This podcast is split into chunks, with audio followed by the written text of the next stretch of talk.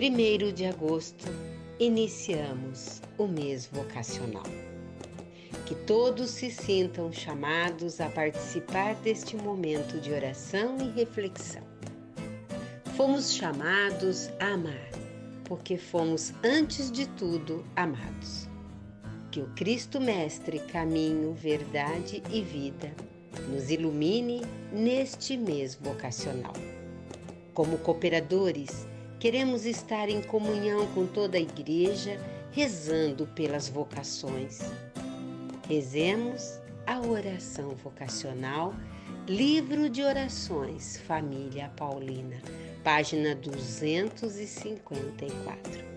Que Deus abençoe o nosso dia. Neuza Alves, Cooperadora São Paulo, Vila Mariana.